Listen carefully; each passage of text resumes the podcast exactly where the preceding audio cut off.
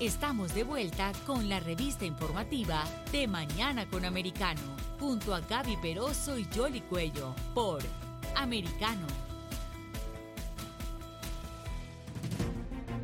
Continuamos con más informaciones aquí en De Mañana con Americano y ahora le damos la bienvenida al congresista Carlos Jiménez.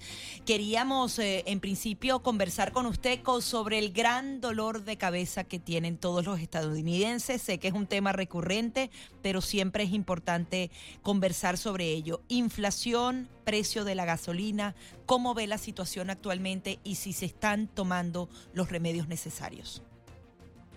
Eh, yo creo que lamentablemente no. El presidente eh, Biden este, empezó la guerra contra la industria petrolera eh, del primer día cuando canceló este la tubería del Keystone Pipeline.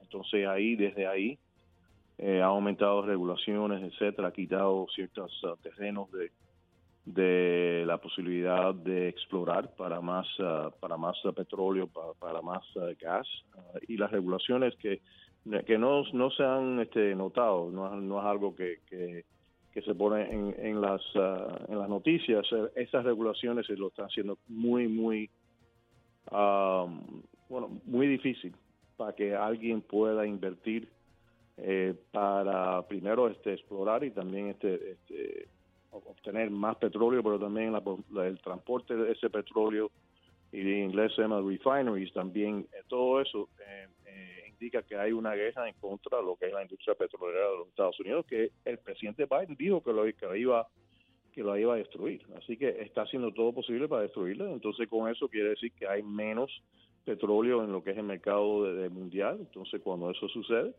suben los precios de, de la gasolina, de, los, del combustible. Y yo no veo ningún tipo de, de esfuerzo por este presidente para, para bajar esos precios. ¿Y a quién está dañando? Está dañando la clase media está dañando a toda la gente pobre, porque ellos son los, los menos que tienen la, capacidad para pagar estos precios de 5, 6, y no, y no, sabemos, no sabemos a dónde va a parar estos precios con la gasolina, con, los combustibles, y eso también, eso afecta toda la economía, porque todos los productos, etcétera, muchas cosas están tienen esos productos adentro de ellos, todos los plásticos están hechos con, con, lo que es eh, petróleo, etcétera, Ah, hay artículos, hay, hay tantos artículos que están que están hechos con eso que la gente ni, sabe. Y también este los precios entonces de la comida, uh, la leche, todo eso está subiendo, la inflación está a los niveles más, más altos de más de 40 años. Entonces ahora bien, arriba de todo eso viene, viene lo que es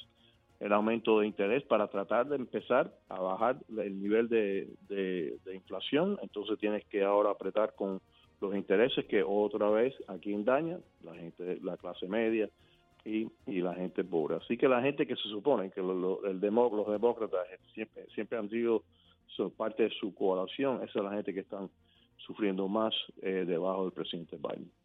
Ahora, eh, congresista, hace poco estábamos conversando sobre el fallo del Tribunal Supremo que tiene que ver con las armas en el Senado de los Estados Unidos. 15 senadores republicanos votaron a favor de este proyecto de ley. El líder de la Cámara, porque como es diferente el que se aprobó en la Cámara de Representantes, Kevin McCarthy ha dicho que él va a votar en contra. Los senadores de la Florida, Scott y Rubio, votaron en contra del proyecto. ¿Usted qué piensa de ese proyecto de ley? Yo también este, yo creo que, mira, ese es, un esfuerzo para hacer algo, pero para mí no, es no es que para hacer algo, cuando tú haces algo, entonces tiene que ser tiene que tener resultado. Por eso es que cuando yo fui el alcalde de condado Miami-Dade, en vez de tratar de ser este bueno eh, hacer algo. Lo que hicimos es eh, pusimos este policías en todos los todas las escuelas todos los, todos los oficiales del, condado Miami Dade tienen armas eh, de AR-15 tienen también protección aumentada para que pueda pararte un, un balazo de, un AK-47 ah, tenemos policías que están solamente para para responder a, lo que son casos que se llaman active shooters. Así que tienes que tener tienes que tener esfuerzos eh, para evitar este, y para y si viene alguien para dar, dar, daño a, este, a nuestros niños, algo alguien para que pueda proteger a nuestros niños. Así que esos son esos son esos son cosas que, de verdad van a tener resultados porque va a ser mucho más difícil para alguien que pueda entrar en, un colegio sin ah, y empezar este, a hacer lo que han hecho lamentablemente muchas veces sí, aquí ahora, en Estados Unidos. Se tiene, que se tiene que tomar acción activa, no leyes, porque mira, hay muchas leyes hoy en día que nadie, nadie está cumpliendo. Así que las leyes simplemente no son la cosa, la, solución para todo esto. Ahora, el Senado no está atendiendo a las peticiones que hacía el presidente Joe Biden, pero quería su visión particular sobre eh, lo que hablaba el presidente de que, por ejemplo, cambie la edad para adquirir el arma de fuego, adicionalmente que no se usen tantas, o sea, que la persona que porta el arma no necesariamente tiene que tener 100 o 1000 balas. Eh, ¿Usted cree que las regulaciones deben ir en ese sentido o realmente no se trata de legislar, sino que las soluciones se tienen que buscar en otro lugar? Yo creo que las soluciones se tienen que, tomar en otros lugares, pero mira, en el estado de la Florida este, subieron este, la edad, así que en, Estados, en, el estado de la Florida tú no puedes comprar una arma, lo que se llama un, assault rifle, si, a, los 18, tienes que esperar hasta los 21. También en la Florida hay ciertas leyes que se llaman red flags, ah, que si, si tú si, si personas, uh, capacidades, doctores, etcétera, creen que, tú puedes ser un peligro, se te pueden eh, quitar las armas, pero también tienen un procedimiento para que se pueda restaurar esos, derechos. Así que uh, en el estado de Florida este, han hecho han, tomado mucho estos, estos pasos, así que esto es algo para para uh, el resto de, la, de la nación. Los estados tienen esos derechos, siempre han tenido esos derechos. Así que otra vez este, es, es una Ah, algo para, para decir a la gente, mira, hicimos algo. Bueno, no, eso no es la solución. La solución es, tiene que ser algo activo, tiene que proteger a nuestros niños, tenemos que proteger a nuestros ciudadanos en una manera activa, no con simplemente con leyes, porque hoy en día, mira, si, si todo el mundo estaba siguiendo, siguiendo todas las leyes, nada de esto hubiera sucedido. Así que si la gente cree que las leyes son la solución para este problema, estamos, uh, yo creo que estamos equivocados. Tiene que tomar acción activa para proteger a nuestros niños y también a nuestros ciudadanos. Congresista, hablemos un poquito de eh, América Latina, porque eh, con usted hemos estado monitoreando lo que está pasando en la región y de hecho muchos analistas cuando conversan con nosotros dicen que Estados Unidos ya tiene descuidado al sector, ya se llevaron a cabo las elecciones en Colombia, asumió eh, ganó Gustavo Petro, ahora faltan las elecciones eh, de Brasil y, se dice que está en ese rumbo a la izquierda América Latina y que de pronto Estados Unidos va a quedar como, como fuera de ese, e, esa influencia o control que pueda tener porque se pueden aliar con otros países que no necesariamente tienen eh, las mismas intenciones de libertad y democracia que, siempre se, se están promoviendo en este país. ¿Usted cómo ve la situación?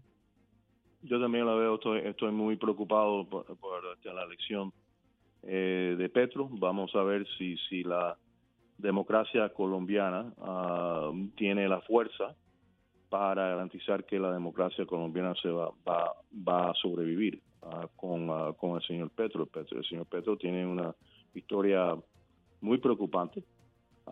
pero este, esperamos, vamos a ver, este, estamos rezando que no tenga el mismo resultado de lo que pasó primero en Cuba y después en Venezuela y también lo que está pasando ahora en Nicaragua sí también veo que, en Brasil esto puede ir este, a, la, izquierda ah, y que los Estados Unidos se va a quedar eh, bastante solo en, nuestro hemisferio. Tenemos Canadá, eh, sabemos que también México ha, ido a la izquierda, este, el presidente eh, se está alineando con ah, los intereses cubanos, venezolanos, etcétera, así que no es no es buena noticia para los Estados Unidos y también yo creo que este presidente no le toma la atención suficiente eh, para asegurar que eh, nuestro hemisferio se quede, que, sea y, que tenga eh, las libertades y las democracias que, merecen todos los ciudadanos que viven en este hemisferio. Así que otra vez una falta de, este presidente.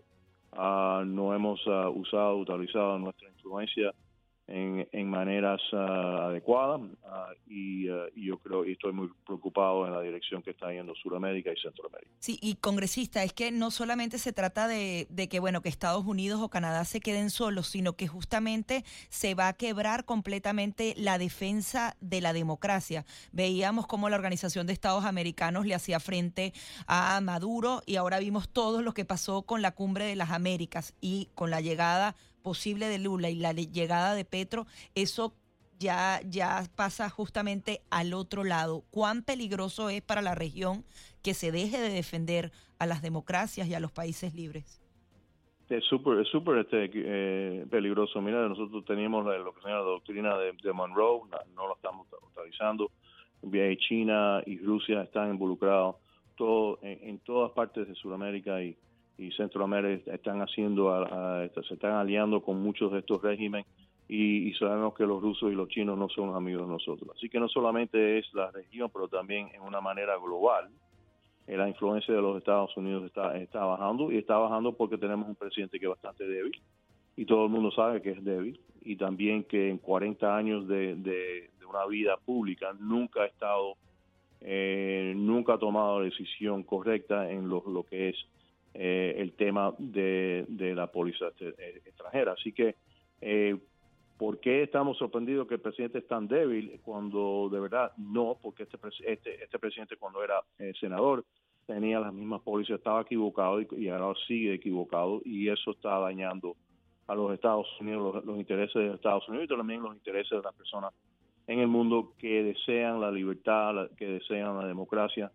Ah, y, es, lamentable que este presidente no va a hacer nada y, vamos a seguir en este paso por, por los próximos dos años y eso lleva, congresista, a otro punto y es el de la migración, porque eh, la mayoría de los eh, residentes de estos países que están teniendo dificultades, ya sea de orden económico o de persecución política, pues eh, el país más cercano que tienen es Estados Unidos. En las estadísticas revelaban, por ejemplo, que ha entrado eh, por la frontera más cubanos de los que ingresaron por el Mariel. Estamos hablando de cerca de 140 mil y las nacionalidades que están ingresando también eh, van a ir aumentando. A medida que empeoran las cosas por allí, pues se va agravando también la situación de migración. Es otro de los temas que tiene Estados Unidos que resolver, ¿no? Bueno, sí, pero no, eh, este presidente no quiere resolver ese problema. Este presidente dijo muy claramente que estaban abiertas las, las puertas de la frontera que podían entrar y todas las pólizas se iban a cambiar. Entonces, eso lo, lo que ha lo, que ha sucedido es que tenemos eh, un records de, personas que están cruzando la frontera, se están quedando en los Estados Unidos. Estamos eh, hay un estimado que casi 3 millones de, personas han cruzado la frontera durante el tiempo que el presidente Biden ha estado en, en, uh, en, su, en, su, en, su, oficina. Eh, y lo hizo a propósito. Y también cuando nosotros hablamos aquí con el secretario mayor, pues, este, él, no dice la verdad, dice que todo está de bajo control. Entonces, ¿cómo tú vas a decir que todo está de bajo control? Lo que hay un caos, lo que está pasando en, la frontera del sur, todo el mundo lo sabe. Eh, los agentes de, de Customs and Border Protection uh, están hablando con nosotros, dice que ellos no tienen la capacidad para para enfrentar lo que está sucediendo y todas las pólizas que son locas que le están diciendo eh, todos los días al, secretario, al presidente, tiene que cambiar estas esta tenemos que regresar a las pólizas del presidente Trump, que estaban trabajando. ¿Por qué la cambió el primer, la cambió el primer día de su presidencia? Sabiendo muy bien lo que iba a pasar. Porque acuérdate, todo esto no es, no es, bueno, es falta mía, no, no, no, esto es a propósito. Sí, ellos quieren lo que está sucediendo en, en la frontera, todo el mundo sabe la solución. Ellos no lo quieren implementar. Lo que está pasando con todos los precios de la gasolina, ellos saben la solución, lo que no lo quieren implementar porque tienen una ideología. La ideología es lo que está guiando aquí, no es el, sentido común, es la ideología. Congresista. no si esa ideología está equivocada, es la ideología que deberá está, está guiando este país en este momento. Sí, ya se nos está agotando el tiempo, pero había otro tema que queríamos explorar junto a usted. Ha sido reseñado que un grupo respaldado por George Soros estaría detrás de la compra de la compra de la emblemática Radio Mambí y otras 17 estaciones de radio de Televisa Univisión. ¿Qué información maneja usted al respecto? Bueno, este lo que es lamentable que, que había otro grupo que ya estaba ya estaba al final de comprar eh, esa emisora que hubiera sido más eh, balanceada, más para un poquitico de, del centro para, para derecha. Ahora lo que estamos viendo es que el señor Soros, que es misma, la misma persona que nos ha traído los fiscales de, eh, que han tenido un desastre en San Francisco y California y eso, que está tratando de verdad, el señor Soros está tratando de destruir este país eh, eh, con la con la ideología del señor Soros.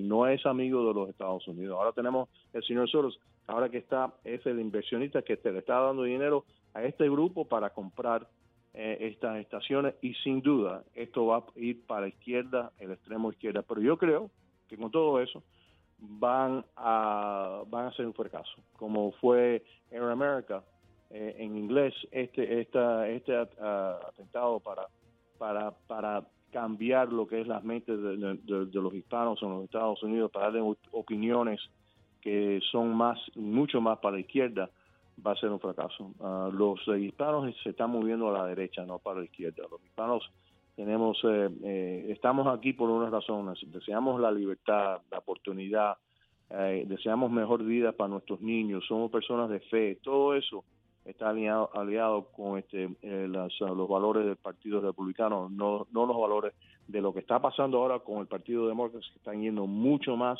y mucho más, todos los días se están yendo más y más y más para la izquierda, por eso es que los hispanos están rechazando esa, esa ideología y ahora están encontrando este una en inglés se llama finding a home con el Partido Republicano. Así que esto va a ser un fracaso, pero de todas maneras es lamentable que esa esa emisora como Radio Mambí, que, que no para nosotros es, tan importante, es un símbolo de, lo que es la, causa de la libertad de Cuba y también la libertad en, en Centro y Sudamérica, eso eso va a caer en, en manos de personas que no tienen los mismos valores que tenemos nosotros aquí en, en Miami y por eso la importancia de medios como Americano para, para justamente rebatir y, llevar esa información. ¿Cómo lo ve usted?